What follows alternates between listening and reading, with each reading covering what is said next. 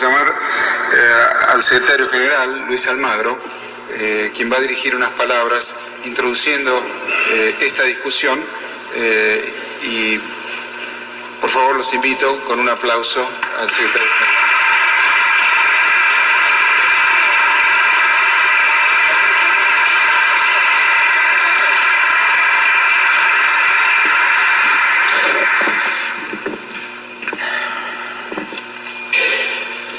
Como general de la Organización de los Estados Americanos, mayo de 2016, presenté al Consejo Permanente un informe en el que se detallan las graves perturbaciones, alteraciones del orden constitucional y democrático en Venezuela.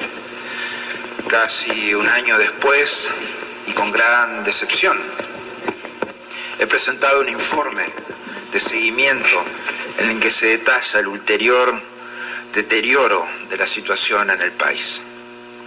Venezuela se ha convertido en una dictadura. Unas elecciones cabales, libres y justas constituyen la única solución, la posibilidad de salida a la democracia por parte de ese país. El orden constitucional debe ser restaurado con urgencia. En Venezuela hay que trabajar de manera congruente con los elementos esenciales de la democracia representativa y los componentes fundamentales del ejercicio de la democracia.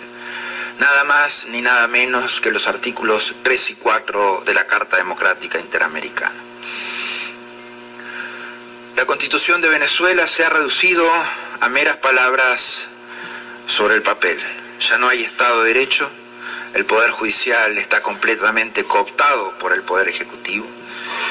El Poder Judicial ha anulado todas las decisiones y, leyes aprobadas por la Asamblea Nacional, marginando así al Poder Legislativo, anulando de facto, dejando sin efecto de facto a la Asamblea Nacional el pueblo venezolano ha perdido sus derechos electorales, se le negó un referéndum revocatorio, así como se le ha negado la posibilidad de votar en elecciones regionales a gobernadores.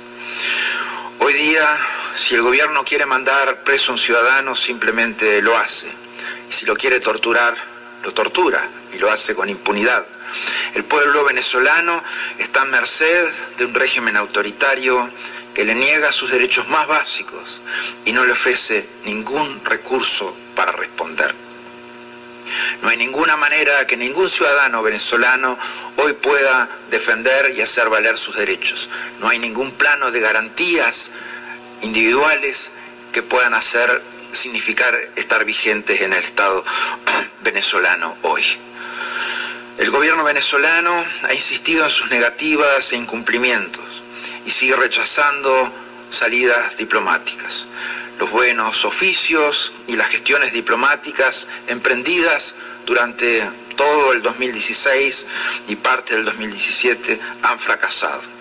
El apoyo del Consejo Permanente al Diálogo ha sido reprobado en varias ocasiones, e incluso en términos descalificadores y agraviantes. No ha habido avances en intentos por parte de otras organizaciones regionales y el diálogo solamente ha significado un ulterior retroceso desde el punto de vista institucional en el país. El gobierno ha mostrado un patrón sistemático de abusos. Los críticos y opositores políticos son reprimidos, golpeados y encarcelados. Y sigue aumentando el número total de presos políticos, mientras que el gobierno arbitrariamente arresta, detiene y si desea libera a los opositores con absoluta impunidad. Se han contado 16 presos políticos mantenidos en condiciones inhumanas y degradantes.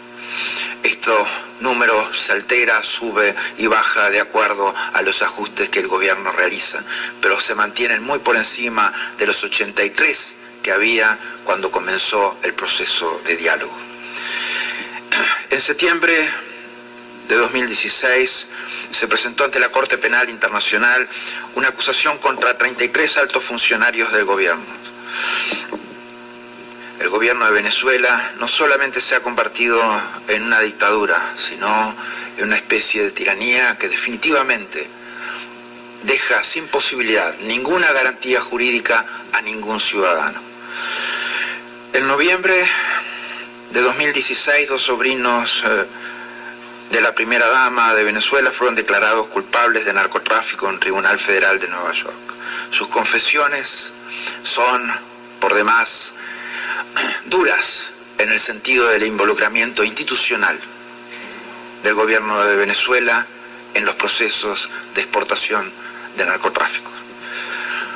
El Departamento del Tesoro de Estados Unidos ha designado como narcotraficante activo al vicepresidente de Venezuela, con lo cual han quedado sus, congelados sus activos, casi 3 mil millones de dólares, una cantidad equivalente a la mitad del costo de las importaciones de alimentos del país en el 2012.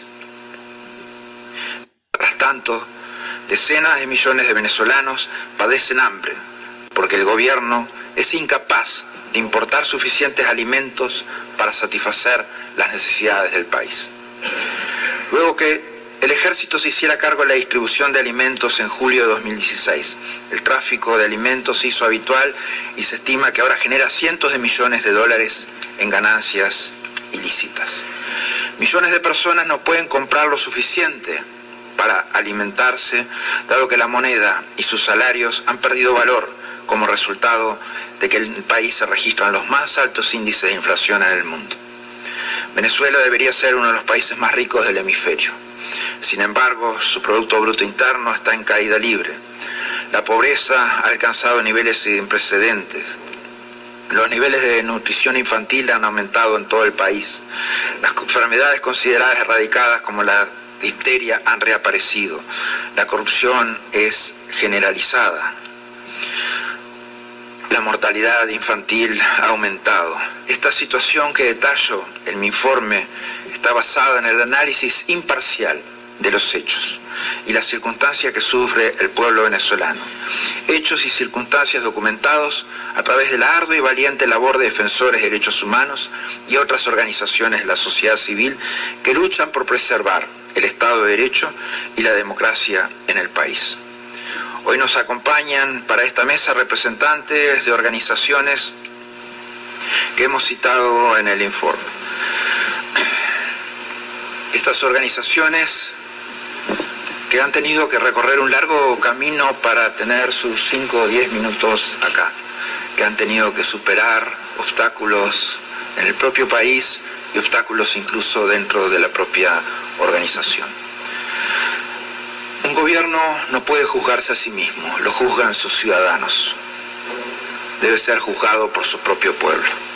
Ese es el papel clave que deben de juzgar los ciudadanos y la sociedad civil, contribuir a la fiscalización. Una sociedad civil fuerte e independiente es esencial para la democracia como garante de los principios y valores democráticos. La sociedad civil es un actor estratégico en nuestros esfuerzos por promover y defender la democracia y los derechos humanos. Y la voz de la sociedad civil nunca va a ser acallada dentro de la Organización de Estados Americanos mientras yo sea secretario general de la misma. Como institución, la OEA tiene la responsabilidad de servir de plataforma para que la sociedad civil se pueda expresar. La democracia es un derecho de los pueblos, así está establecido en el artículo 1 de la Carta Democrática Interamericana. La OEA nunca podrá ser utilizada como instrumento para silenciar a la sociedad civil que valientemente defiende los derechos humanos, especialmente de los más vulnerables. La OEA debe ser bastión del sistema interamericano y de sus valores democráticos. Debemos estar dispuestos a identificar aquellas medidas tangibles que permitan el restablecimiento del orden constitucional y el camino hacia la democracia en Venezuela. Hoy en Venezuela todos necesitan justicia. Necesitan justicia los 43 que murieron en las manifestaciones del 2014 necesitan justicia y necesitan verdad.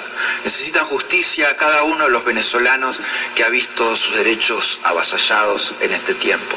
Necesitan justicia los que han visto sus derechos electorales votados. Vetados de, su utilización. Necesitan justicia cada uno de los venezolanos. Devolverle la voz al pueblo a través de la celebración de elecciones generales es un paso imprescindible en ese camino. El pueblo venezolano puede seguir contando con la OEA y la Secretaría General, pues le reiteramos nuestro compromiso a trabajar juntos para restablecer la democracia. Gracias.